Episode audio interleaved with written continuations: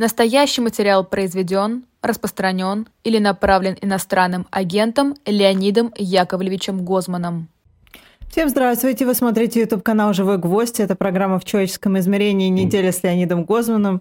Леонид Гозман, собственно, здравствуйте. Куда он денется? Куда денется, тем более с этой программы. Ты точно да. вы никуда не денетесь. Меня зовут Ирина Баблоян.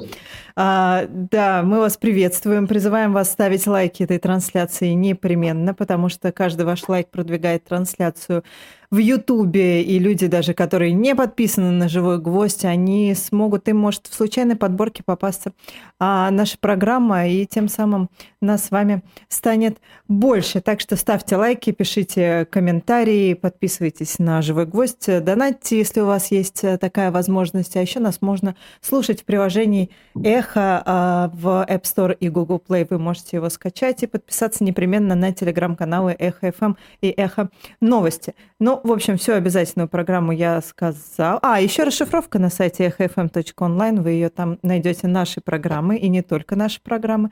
И а, как поддержать проект Эхо, вы информацию там тоже найдете. А еще о важном мероприятии, которое пройдет 22 августа в Берлине.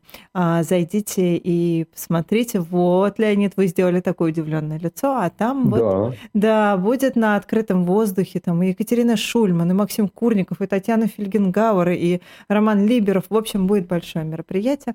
А все вы найдете, всю информацию найдете в телеграм-канале Эхо ФМ и на сайте Эхо FM онлайн. Вот, ну что ж, давайте начнем. У нас психология события, первая наша рубрика. Да. Да, э, ну что ж, э, Россия продолжает э, бомбить украинские порты продолжает играть с зерновой сделкой. Даже собирается, между прочим, Владимир Путин в Турцию съездить к господину Эрдогану. Ну, здесь разночтение. Эрдоган говорит, что он собирается, а он еще не сказал, что он собирается. Так что пока они там промеж собой решат, неизвестно. Но вы знаете, вот насчет зерновых этих вещей, э, ну, э, не исключено, что панические всякие разговоры о том, что будет там массовый голод, что люди будут умирать с голоду и так далее, может быть, они преувеличены, как бывает, да? А может быть, человечество найдет какие-то варианты компенсации украинского зерна. Но э, важно, что очевидно, как бы многие верят в то, я думаю, наши руководители верят в то, что действительно будет голодная смерть у людей там и так далее. И вот это преступление, бомбежки терминалов, э, зерновых, э, уничтожение запасов зерна, которые они проводят, это, знаете, это качественно новое преступление. Вообще, вот, кажется, мы уже ко всему привыкли. Знаете, смотрите, ну, это вот такой, ну, это шантаж. Ну, шантаж. Например, вот смотрите, это шантаж Ой, он совсем другой шантаж, чем тот, который был раньше. Вот почему Путин бомбил и бомбит, и будет бомбить, пока ему позволят, украинские города. Ну, первое объяснение, он ненавидит Украину, при этом он считает себя всевластным и безнаказанным, вот он все это и делает. Да? Он действительно ненавидит Украину, кстати говоря, есть за что. Потому что, ну, с его точки зрения, потому что он считает, что это его исторические земли, как он же это еще раз говорил, да, а значит, люди там живущие должны быть такими же крепостными, как люди, живущие в России. То есть, ну, а как иначе-то? Он государь или не государь? Вот. И он, э, а они ведут себя как белые, белые холопы, понимаете? Они его посылают. Ну, значит, надо их вернуть в стойло, надо их наказать, вот он их наказывает там и так далее. Есть еще одна причина, кстати, ненависти к Украине. Э, Украина э, не только вот сейчас при Зеленском, но очень давно и даже при Януковиче, между прочим, она как-то двигалась в сторону Европы потихонечку. Э, противоречивый шаг вперед, два назад, там и так далее, все прям двигалось к Европе. Я хочу напомнить, что даже Янукович чуть было не подписал соглашение об ассоциации с ЕС. Вот. А это что значит? Если они... Это означает, что э, э, страна славянская, страна православной культуры может интегрироваться в Европу. А ведь это главный аргумент Путина, почему мы идем особым путем своим идиотским. Потому что он говорит, вот мы особенные, и для нас их всякие там западные штучки не годятся. Не подходят. тут, а, да, а тут огромная страна больше 40 миллионов, православная и м, славянская, туда входит. То есть это может быть совершенно разрушительный пример для наших людей. И поэтому ее надо уничтожить. Цель ну, то есть это если мы проводим, ну то есть если мы от его лица пытаемся анализировать ну, конечно, происходящее, нет, да, то ну, есть какой-то придаток у России, который отбился от да, рук. Да, и надо навести порядок. Вот он наводит порядок. Но угу. есть вот в этих бомбежках отвратительных есть еще... Разрушая города и убивая людей, да, наводит. Да, но есть еще один очень рациональный аргумент для, в пользу, ну, с его точки зрения, в пользу вот этих бомбежек и прочего. Значит, что он делает? Он э, пытается добиться того, чтобы народ Украины настолько устал от этих ужасов, что он сказал Зеленскому, значит так, Зеленский, хватит, все, хрен с ним с Крымом, хрен с ним с Донбассом, соглашайся, прекращай этот кошмар. Ну, или не Зеленский, а кто-то другой появится, кто скажет, значит, надо прекращать этот кошмар. Он рассчитывает на это. Ради этого он бомбит города, ради этого он разрушает энергетические объекты, чтобы они замерзали э, зимой там, ну и так далее. Да? Окей. То же самое делал Гитлер. Э, тоже, абсолютно то же самое. И э, Гитлер говорил британцам, что э, ваше руководство вполне может прекратить страдания британского народа, пойдя навстречу справедливым требованиям Германии. Это было сказано открыто. То же самое сказал Песков. Вот ровно то же самое сказал Песков украинцам угу. несколько месяцев назад. Вот. Очень логично, все рационально. Не сработало ни у нацистов, ни, ни у нас. Ну, они же еще, ну, Леонид, они же еще, как они же не думают, что Зеленский там как-то сам будет принимать решение. Они-то думают, что ему а, позвонит да. Байден, скажет, так, все прекращай, и он вот быстро соберет. Не, не, вот пока он бомбит украинские города, он рассчитывает, не может, даже не на Зеленского, но на украинский народ, что украинский народ устанет и захочет капитуляции. Угу. А вот с зерновой сделкой ситуация совершенно другая. Это абсолютный акт терроризма. Это захват заложников.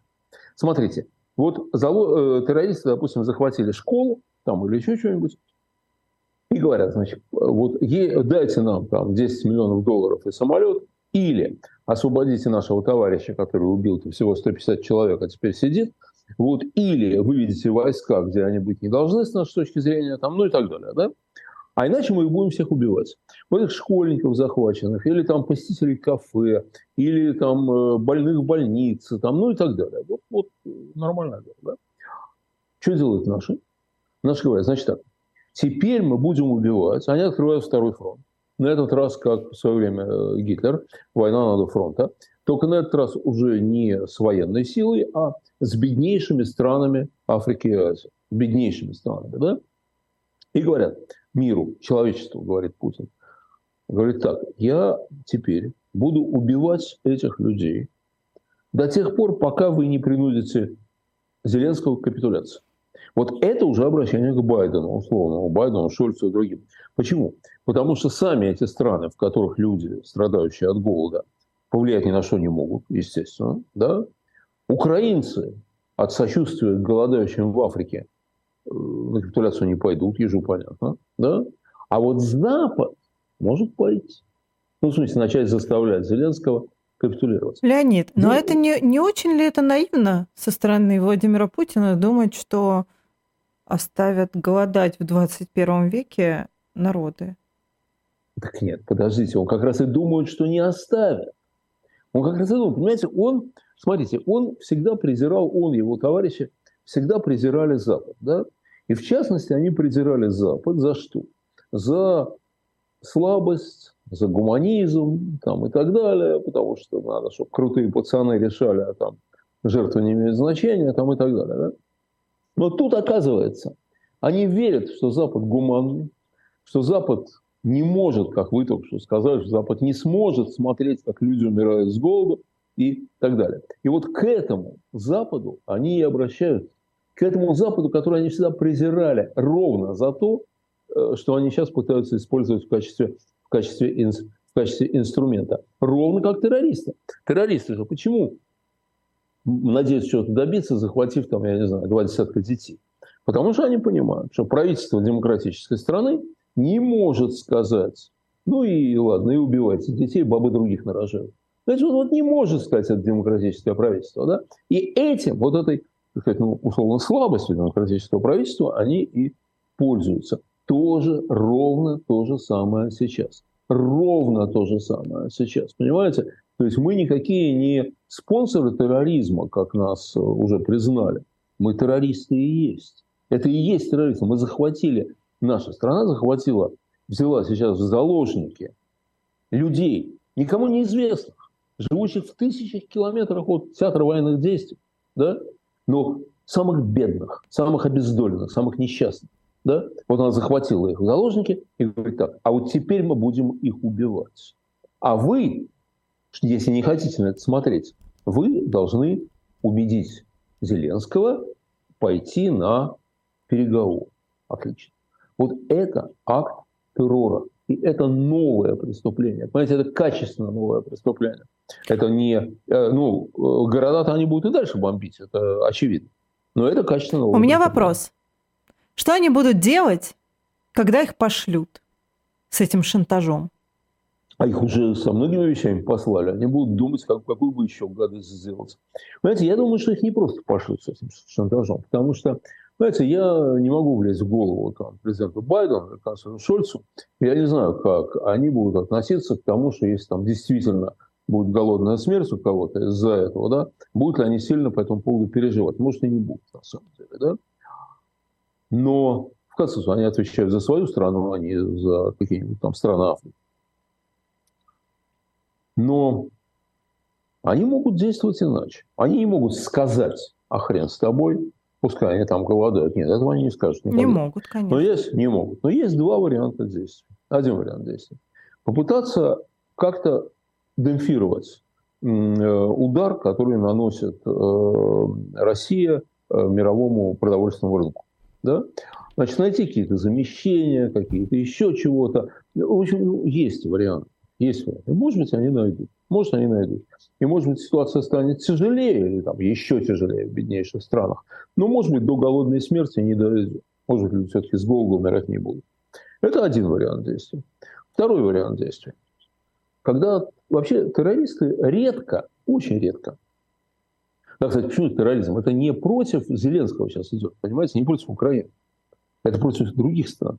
Потому что Украине наносится экономический ущерб, конечно, ну, потому что они не могут продать, да, но даже какой-нибудь Патрушев, я думаю, должен понимать, что э, при той масштабной помощи, которая оказывается Украине, ну, вот эти деньги тоже как-нибудь компенсируют. Боюсь, он совсем ничего не понимает, но мы с вами об этом в третьей части мы поговорим. Мы поговорим, да, у нас будет главный герой третьей части. Да. Ну вот, значит, а э, смотрите, у террористов редко вообще на самом деле получается. Вообще число успешных терактов в мире можно пересчитать по пальцам. То есть, что значит успешный теракт? Успешный теракт – это не тот, когда террористы убили кого-то. Это они, к сожалению, постоянно делают. Успешный теракт тогда, когда... Выставляешь требования дать... и идут у тебя и... на поводу. Да, да. Вот это бывает крайне редко. Вы знаете, вот один из успешных терактов, между прочим, это теракт Шамиля Басаева по захвату больницы в Буденовске. Помните? Когда он захватил больницу, и потребовал э, вывода, прекращения войны и вывода российских войск из Чечни. И, в общем-то, этот этап войны тогда стал завершаться. Но это крайне редко, крайне редко. А так, смотрите, там красные бригады убили Альдо Мора, бывшего премьер-министра Италии. Ну и что? А ничего ну, трагедия, да, человек был убит, но как бы ничего в Италии не изменилось от этого, да. Э, там группа Бадер Майнхоф взрывала всякие там кафе, ничего не менялось. Группа «Это» в, в Испании э, убивала без счета, там, сотни погибших, если не тысячи, от, от рук э, баскских террористов, да, и чего? Баскония свободна? Нет, Баскония часть Испании, и, и так далее, и так далее, и так далее, и так далее. Вот, значит, почему?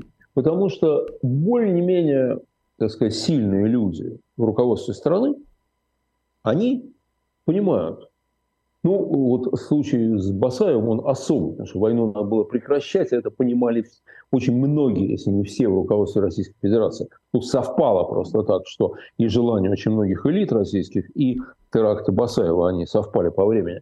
Вот. А так вообще люди понимают, что ну, оно, конечно, чтобы убили детей нельзя позволять, да, но с другой стороны, лучше бы их грохнуть, террористов.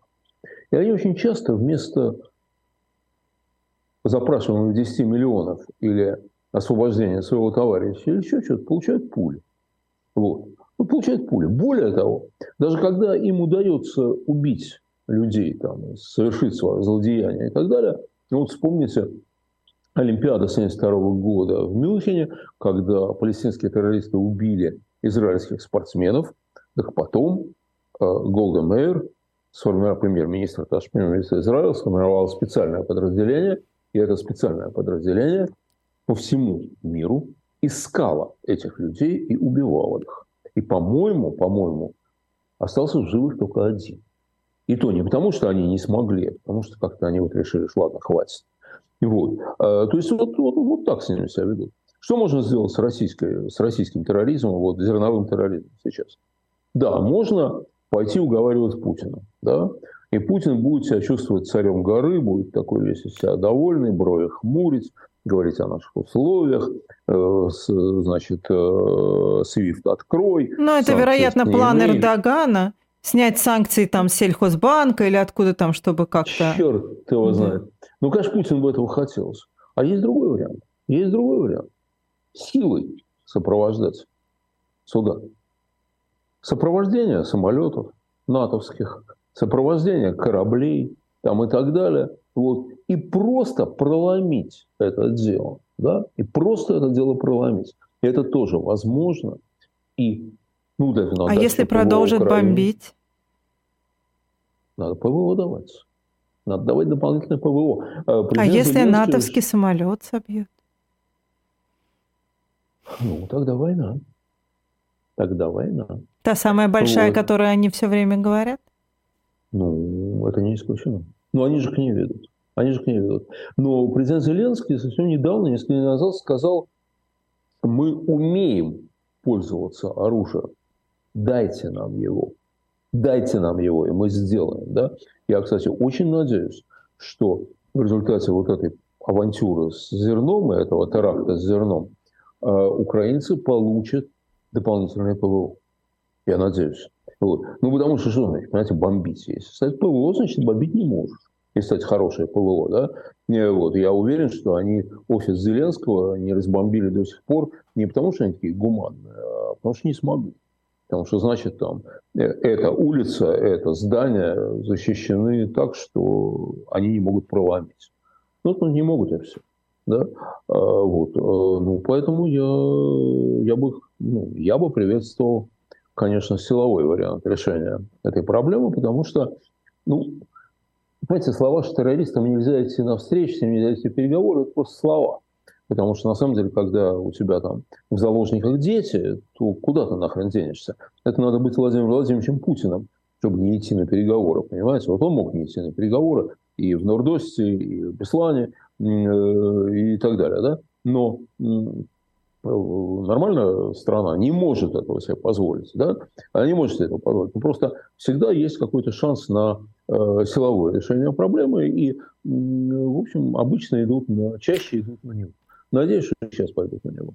Ну, вы знаете, если вспомнить недавние а, высказывания некоторых э, чиновников Великобритании, например, которые отказались признавать ЧВК «Вагнер» террористической организацией, потому что этот ЧВК «Вагнер» а, причастность какую-то имеет к, российским, э, к российской верхушке. А я как-то сомневаюсь в каком-то силовом сценарии. Ну, посмотрим, ну, посмотрим. Я сейчас придумал, почему не надо признавать ЧВК, вот это им просто совет, почему не надо признавать ЧВК «Вагнер» террористической организацией, потому что Вагнер – великий композитор. Это, в общем, логика тоже вполне э, действует, по-моему. Ну, посмотрим, Ир, посмотрим. Знаете, ну, конечно, конечно, знаете, для нас, и особенно, конечно, для украинцев, больше, значительно больше, чем для нас, мир сейчас сводится вот к этой ужасной войне. Да? Но для британцев, для американцев он не сводится к этой войне. У американцев другие проблемы есть. У американцев выборы на носу. У американцев что-то надо с Трампом делать, которому либо дадут 560 лет тюрьмы, либо он станет президентом Соединенных Штатов опять. То есть вот либо-либо он так ставки повышает, да. и они повышают, его противники. И чем сейчас кончится, неизвестно. То есть они, у них свои проблемы. У них свои проблемы. Нельзя требовать от них, наивно требовать от них, чтобы они э, все бросили и занимались только Украиной и нами. Это, к сожалению, этого э, не будет.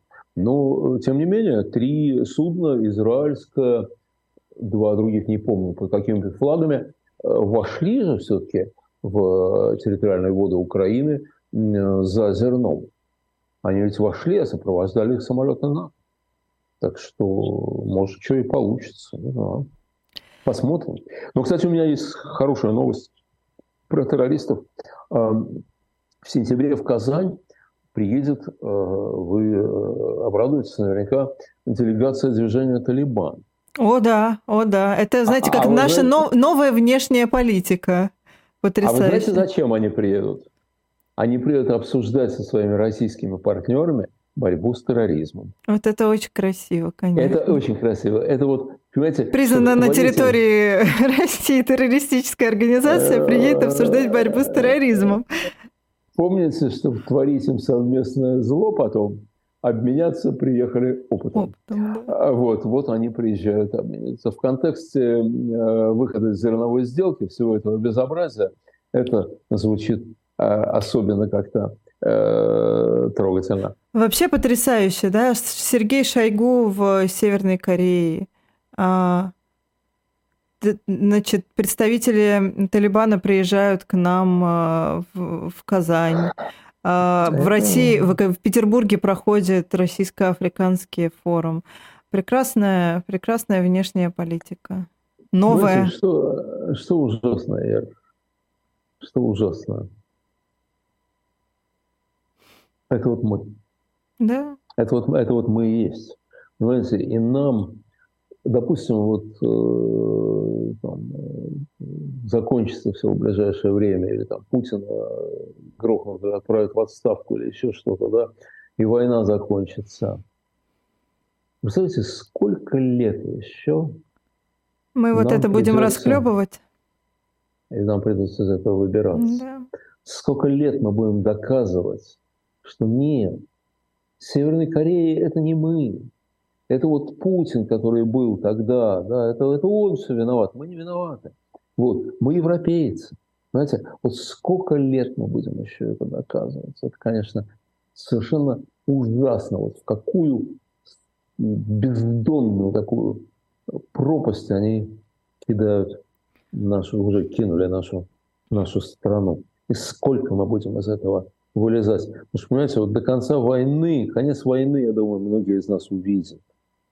А вот увидим ли мы возвращение к нормальной жизни, я на самом деле, э, я на самом деле не знаю.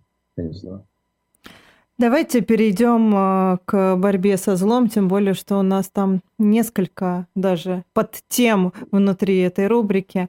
А, во-первых, э, прошел марафон солидарности с политзаключенными Беларуси.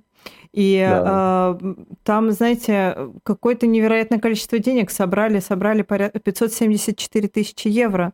А вы знаете, как Светлана Тихановская призывала? Она говорила, что в самом начале она выступала этого марафона, и э, напомню, что Светлана Тихановская избранный, законно избранный вообще президент э, Республики да. Беларусь.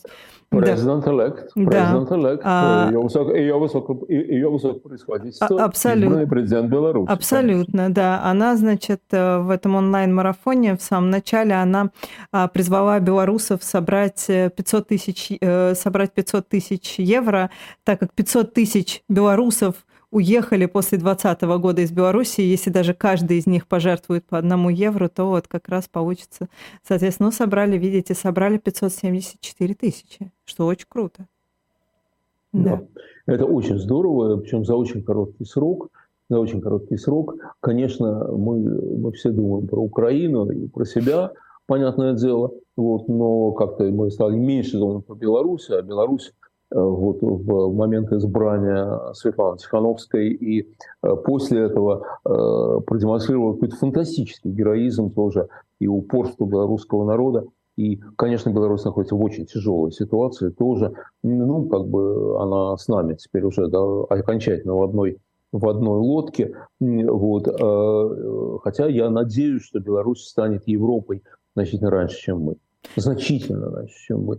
Вот. Хотя, конечно, сейчас очень тяжело, понимаете, 500 тысяч э, уехавших белорусов, это, если перевести на э, масштабы, да, в масштабе брать России, это 7 миллионов человек.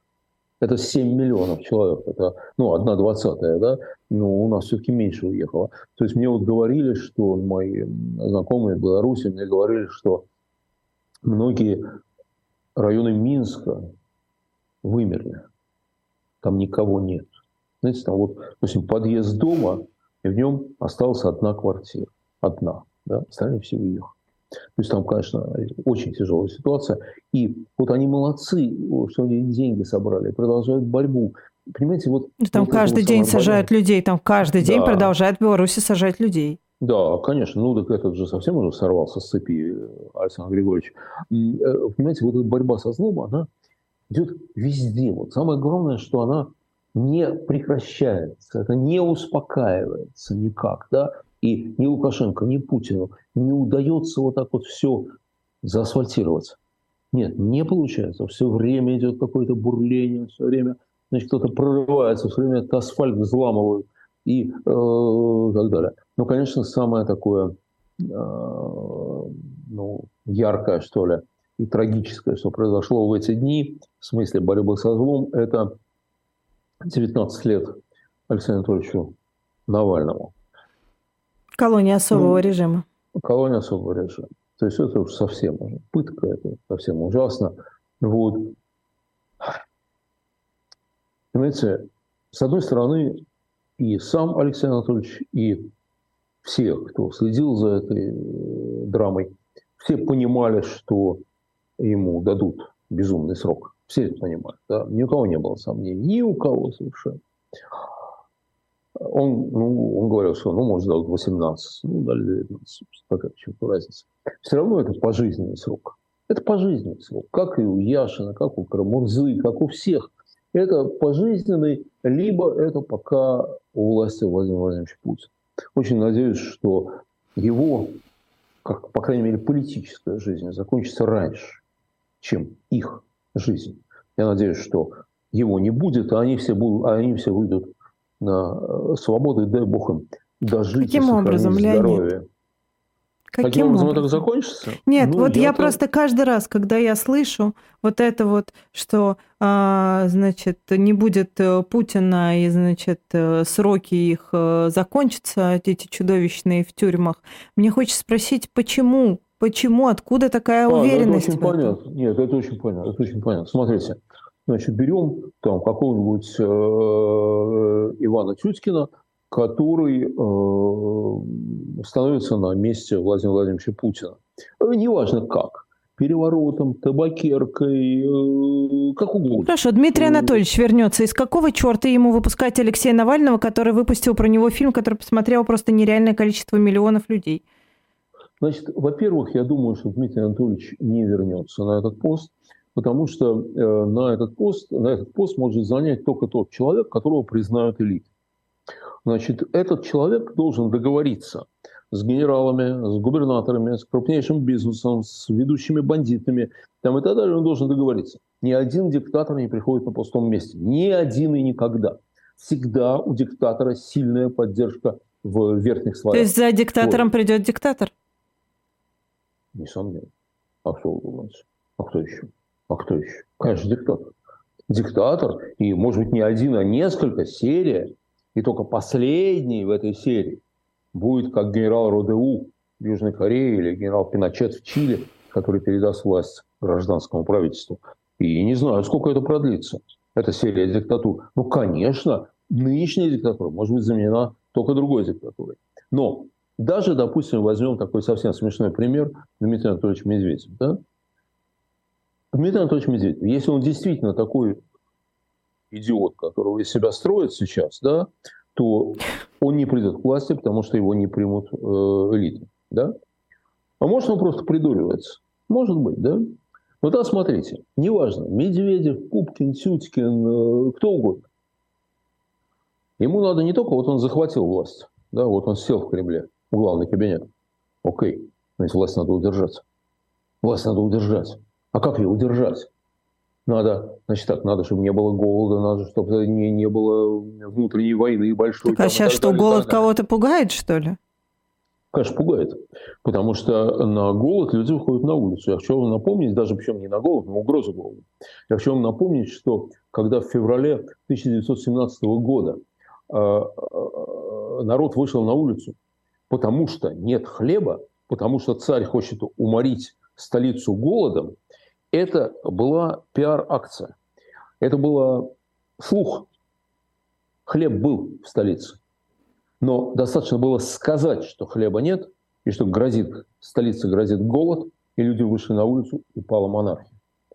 Голод – серьезная вещь, на самом деле, да? И вот новый диктатор, Медведев, Пупкин, Тютькин, кто угодно, должен будет с этим бороться. Ему очень много надо будет сделать. Вот. И он, конечно, одно из его первых действий будет, он начнет звонить Байдену, Шольцу, э, э, этому, как ему, Риши Сунаку э, и так далее, и говорить, ребята, мы вообще все осознали, мы тут погорячились, мы войска вывозим, которые еще не успели выгнать украинцы, мы все, давайте, ребят, снимайте санкции, помогите, не дайте тут хаосу наступить и, и так далее. Да?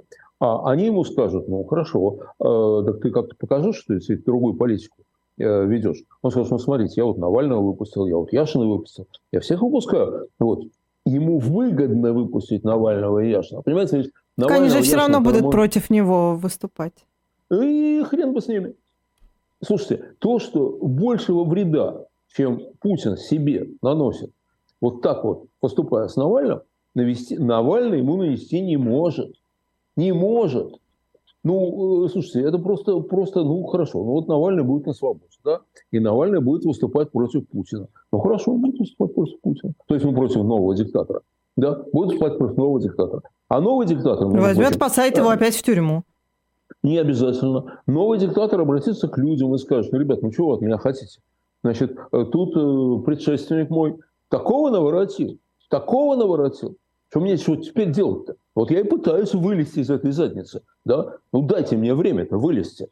Я ж, мы же одно дело делаем. Мы же хотим страну спасти. Да? И, кстати говоря, очень многие люди, которые сегодня против Путина... Вы сейчас как Талибан они, говорите. Ну, примерно, да. Они дадут, э, люди, которые против Путина, они дадут определенный кредит доверия, кредит временной новому диктатору. Они скажут, ну хорошо, ну, ну да, ну надо же как-то вылезать из задницы-то. Обязательно? Да, ну хорошо, дайте ему время. Ну, сейчас вот он вроде, он вроде нормальные вещи делает. Войска выводит, выводит. Заключенных отпустил, отпустил. Ну, чего вы хотите-то? Нормально, вот он, вот, он, вот он старается, а там посмотрим. А через год посмотрим. Вот. Так что нет, я думаю, что их срок закончится вместе с сроком политической жизни Владимира Владимировича, э, Владимира Владимировича э, Путина. Вот. Но вот смотрите, вот с одной стороны, вроде получается, что вот мы говорим борьба со злом, да? С одной стороны, получается, получается что зло побеждает. Да? Путин захотел, ну просто из ненависти своей рациональной, там, э, которая клокочет в нем к Навальному, да, захотел его э, живым закопать в землю и закапывает, на самом деле. Вот он это делает, да, и вроде Путин побеждает. Но на самом деле Путин проигрывает, проигрывает, выигрывает Навальный. Почему? Дело не только в моральной победе Навального там и так далее. Нет, не только в этом. Ведь борьба идет не столько, кто кого закопает. Путин Навального или Навальный Путина, да? Борьба идет за тех людей, за умы тех людей, которые смотрят на это все. Знаете, добивается ли Путин своей цели? Он хотел, чтобы Навального забыли. Или чтобы про Навального считали, что он преступник, вор, злодей там, и так далее. У него это получилось? Нет. Про Навального знает вообще уже любая собака. Так? И те, кто не знали, уже тоже знают. Так? А людей, которые считают Навального жуликом и преступником, они, конечно, есть. Нет, конечно, есть. Но они, знаете, какие? Они пассивные. Они пассивные. В них нет энергетики, в них нет драйва в этих людях. Ну да, вот Навальный, наверное, вор, наверное, там кто-то вот Ну да, там... не разбираясь в вопросе, да, ну да, зачем? Да. Даже не интересно. Зато да. среди тех, а их очень много, которые понимают, что Навальный совершенно ни в чем не виновен, что он жертва режима, что он жертва ровно за то, э, что он говорит правду и так далее. Кстати, тут э, Волков, по-моему, заметил, что Это первое уголовное дело Навального, где его обвиняют именно в политической деятельности. Не в краже там косметики у Ирваше, понимаете? Вот. Не в какое не в оскорблении ветерана. не то, что там а какие-то именно, деньги, да, куда-то ФБК да, там тратил а и так далее. именно в политической деятельности, да? Окей. Так вот, значительно больше, чем те, кто считает, что Навальный преступник, те, кто понимают, что никакой он не преступник, а он борец за правое дело, да, и эти люди значительно более такие энергетизированные, чем его противники. Понимаете? То есть вот здесь, на этом, в этой ситуации, Путин очевидно проигрывает. Он не добивается своих целей. Потому что у него цель же не просто посадить Навального. У него цель вот это. Первое – забыть Навального, чтобы забыли Навального. Второе – чтобы считали, что кто не забыл, что Навальный преступник.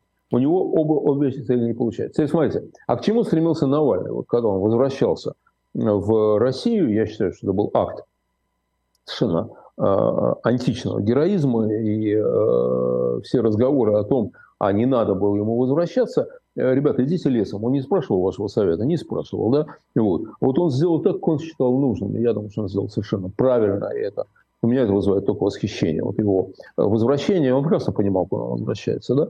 Окей, вот он вернулся. К чему он стремился? К чему стремился Навальный?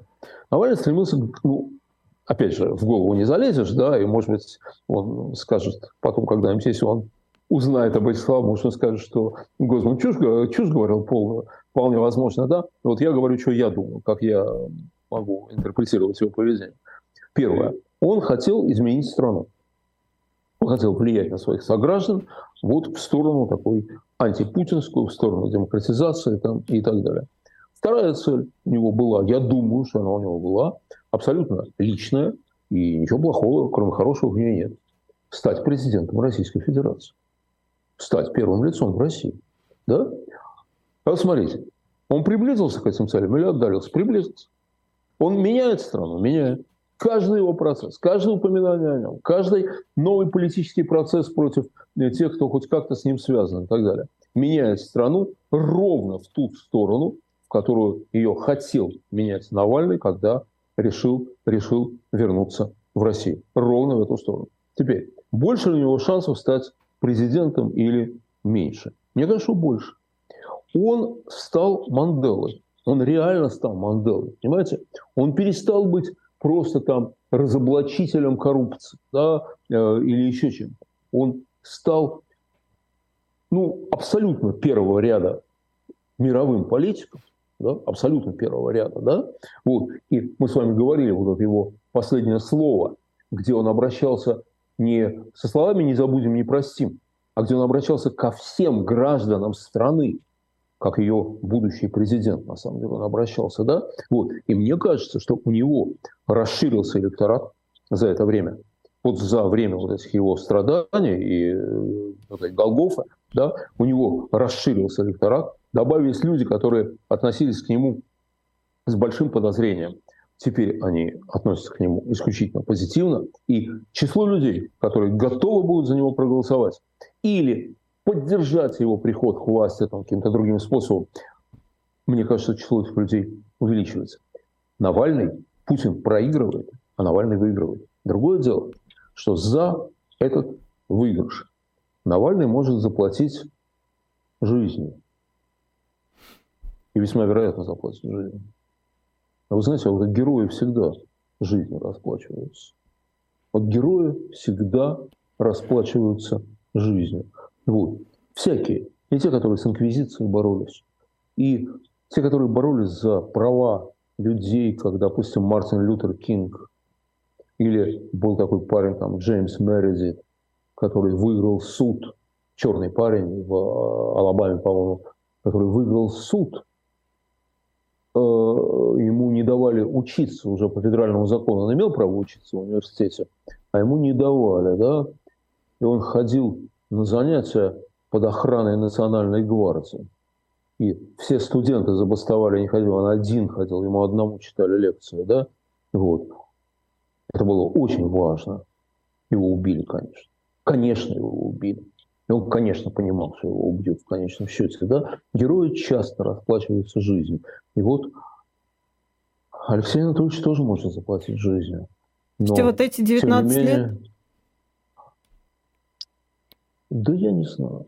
Колония особого режима. Что захотят, то и сделают, на самом деле. Кроме того, учтите, вот знаете, он все еще, поскольку он очень давно на переднем, на передней линии, да, на линии огня, очень давно, мы вообще забываем, что он же не такой молодой человек, между прочим. Он же не такой молодой парень, каким был. Да? Если а все того, сроки, которые сейчас есть, он выйдет, когда ему будет 74. Ну вот, а кроме того, его же травили. Его же травили, ему же подорвали здоровье, понимаете? И сейчас его уже давно держат в пыточных условиях в этой самой камере ШИЗО. Да? А, а, ну а в каких условиях будет держать сейчас, это вообще неизвестно. Да? Так что я не знаю, я не знаю, какая будет у него судьба. Я искренне желаю ему сил, здоровья выйти. Но это неизвестно. Это неизвестно, на самом деле. Но главное, что он понимает, что он понимает, что он ставит жизнь на карту. Он понимает это, конечно. И понимал, когда, когда возвращался. Но вот а здесь, вот в этой борьбе, думаю, что если не ставить на карту жизнь, то ты ничего не добьешься. Ничего. И вот он к этому готов. И он это делает. И это победа. Это его победа. Он победитель на самом деле. Он победитель в этой борьбе. Путин своих целей не достигает, а он своих целей достигает. Даже если заплатит за них жизнью. Это все равно будет. Это все равно будет победа. Это все равно будет победа. Вот. А, ну вот в этом же контексте хочется, хочется сказать и про технического директора канала Навальный Даниэл, а, Даниэля да. Холодного, который которому вчера осудили вместе с Алексеем Навальным и дали ему 8 лет колонии общего режима. Да, но тут это тоже, кстати, абсолютная борьба со злом. Он вернулся на несколько дней всего лишь в феврале закончить какие-то дела свои э, в Москву, да, где его э, задержали. И э, надо сказать, конечно, что несколько раз его просили пойти на, на сделку со следствием и рассказать что-то, сдать кого-то. Но он отказался, и да, это тоже абсолютная да. борьба со злом. Отказался, Безусловно. и да. вот я, итог. Я, да. 8 я не знал, лет. Я не знал раньше этого парня, вот, но он ведет себя абсолютно достойно.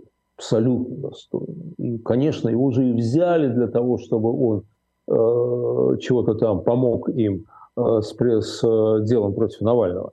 Конечно. И для этого и взяли, да? И он это, конечно, понимал. И, конечно, ему следователь все это говорил. Я что, слушай, ну ты чего? Что тебе Навальный? Брат, сват, вообще ты кто ему? Ты даже не был среди его ближайших, так сказать, сколько, близкого круга, да? Ты просто был сотрудником каким-то, техническим сотрудником. Ну нахрена тебе жизнь-то ломать? Ну скажи вот это, вот это, вот пиши вот это, вот это. Все, нет тебя никаких претензий. А парень сказал, что ему его бессмертная душа дороже. Вот, и он не пошел на это. Это, это очень здорово. На самом деле, понимаете, мы каждый день, мы каждый день видим примеры героизма, самоотверженности, верности себе, человеческого достоинства. Мы это видим каждый день. Ежелец сказал когда-то, чем хуже строй, тем лучше люди. Вот мы видим этих людей, которые становятся все лучше и лучше в этом строе. Когда это закончится, когда этот кошмар закончится, вот эти самые люди, надеюсь, смогут восстановить Россию.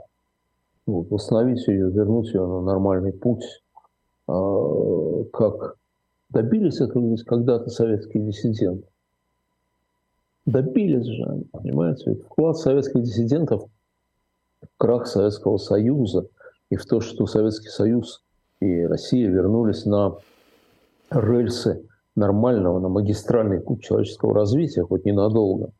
Значит, они во многом сделали, они победили. И я думаю, что вот эти ребята, которые сейчас сидят, которые ходят под домокловым мечом, они в конце концов победят. Но вы знаете, это еще и многим урок нам с вами тоже. Я думаю, что в том, что вот это зло так, так расплодилось страшно, в этом есть, в этом есть и наша вина, и ваша, да, и моя. Абсолютно. Причем знаете, в чем она, как мне кажется? Ну, в камере я вижу один из таких. Один. Это такая терпимость. Терпимость к этому злу. Вот то, что, э, то, что мы продолжали разговаривать с теми, с кем нельзя разговаривать. Понимаете? С теми, кто верой и правдой служил режиму, потом потерял работу и вдруг стал критиком. Кто служил ФСБ, а потом как бы забыли, кто врал постоянно. Зато теперь смотрите, как правильно говорит. Это, я помню, было, когда э, Ксения Анатольевна Собчак баллотировалась в президенты. Мы вот, знаете, Крым не Сколько расколол. приличных людей голосовали за нее, да? Слушайте, Крым не расколол. Среди моих друзей не было ни одного, кто считал, что Крым наш. Ни одного вообще. А вот люди, голосовавшие за Собчак, были. И мы с одним очень достойным человеком ругались. Я говорю, слушай, она вела Дом-2. Она виновна в страшных, на самом деле, таких моральных вещах. Да? Вот как она лгала постоянно. Зато, говорит, она сейчас говорит правильные вещи. Да, конечно. Не верите вы в людей, Леонид, не верите. Я верю в людей. Более того, я даже верю в то, что человек может измениться. Я верю в раскаяние. Я верю в осознание. Но должно быть я раскаяние. Верю. Должно быть, ну, должно быть что-то, понимаете? Должно быть, должно быть что-то. Вот у Галича есть прекрасные слова в одной песне про правду и ложь, и там он, обращаясь к тем, кто этой ложью договаривается, говорит, что ж, зовите, зовите небылицы былями, окликайте стражников по имени. Вот это желание окликать стражников по имени. Оно, между прочим, всегда было у российской интеллигенции. Сергей Есенин – предлагал какой-то своей подруге в качестве развлечения. «А хочешь посмотреть, как расстреливают?» – сказал он. «Я могу это устроить. Я могу договориться». Представляете? Посмотреть, как расстреливают. Вот что-то есть в нашей культуре жуткое, что надо не, понимаете, не проклинать русскую культуру, а что все рабы, осознать, по крайней мере. По крайней мере, осознать. Понимаете, вот посмотрите, какие, мы как-то раз с вами помним, посмотрите, ужасные вещи в хороших песнях, в хороших песнях, да? А, но мы еще дойдем до Ганга мы еще умрем в боях, чтоб от Японии до Англии сияла Родина моя. Ну вот как после этого нас не бояться? Да? А прекрасная песня о маленьком трубаче, я очень люблю, она какая-то такая красивая. Вот. Но как-то раз в дожде осенние, в чужой земле, в чужом краю, полк оказался в окружении, и командир погиб в бою. Вопрос, какого хрена полк делал да. в чужой земле? Понимаете, а мы этого вообще не замечаем даже. Мы перестали это замечать. И в этом смысле мы, конечно, все помогали Владимиру Владимировичу Путину.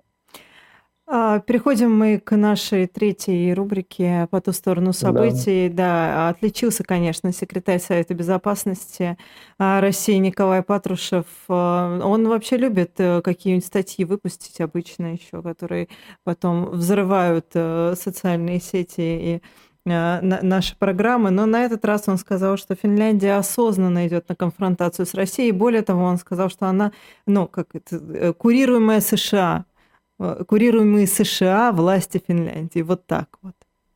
Мало того, власти Финляндии хотят аннексировать Карелию.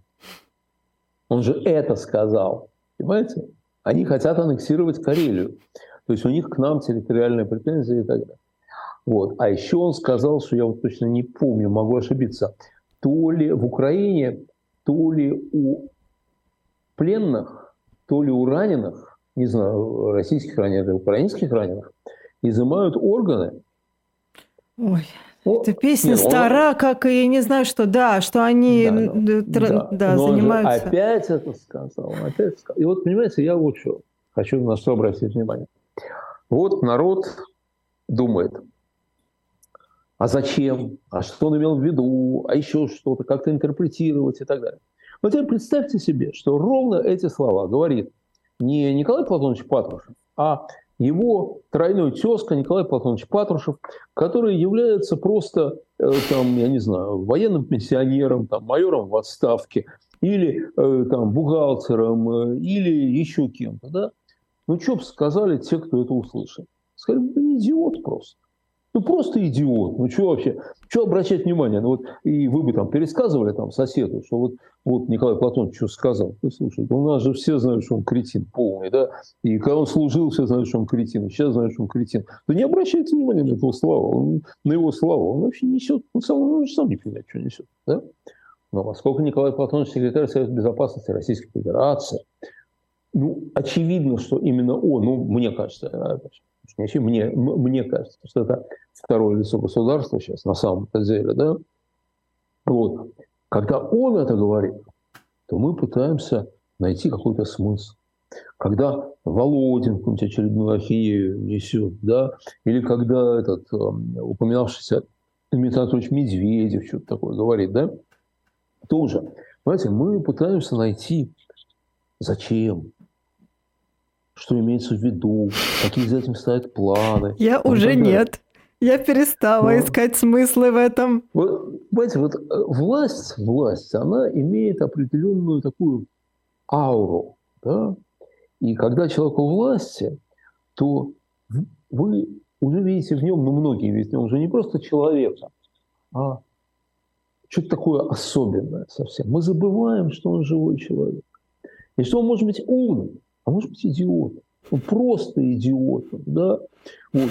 А, а, ну, Даже если он обладает какой-никакой властью, он может быть идиотом, да, так случается. Конечно, может. Да, так случается. Более того, он может сильно поглупеть за время пребывания на высших этажах.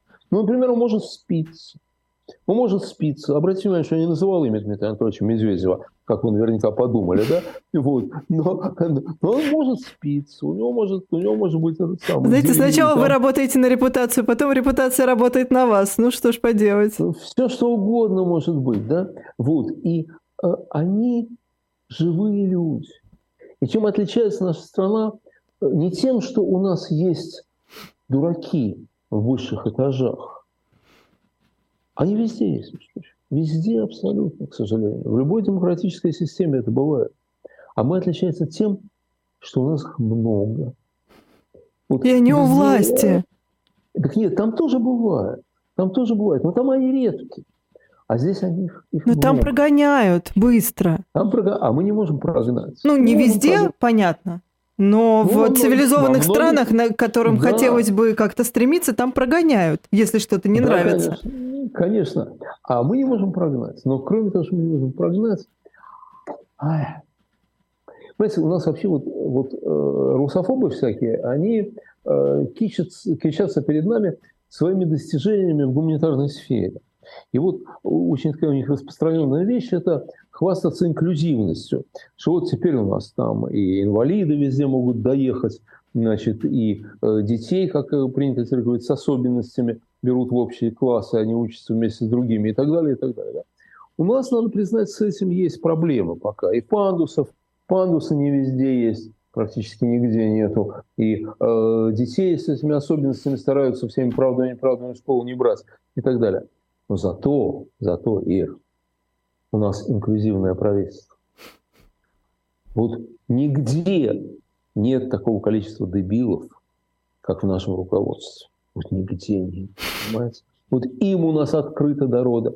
И это гуманизм, это и есть гуманизм. Вот в свое время Аркадий Исаакович Райкин, он исполнял, у него была миниатюрка. Одна знаю, минута у нас. Да. А, уже, да? Да. Ой, ужас. А, значит, э, с вами разговаривать невозможно, время проходит быстро.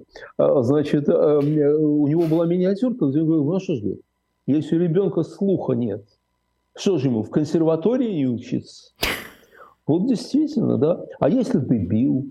А если спился? А если вообще ничтожество полное? Так что ж тебе? Не быть... Депутатом Государственной начальником? Думы? Да депутат-то ладно, чего они, слава богу, ничего не решают. Первый... Вот. Не быть секретарем Совета Безопасности Российской Федерации. Это же не гуманно на самом деле.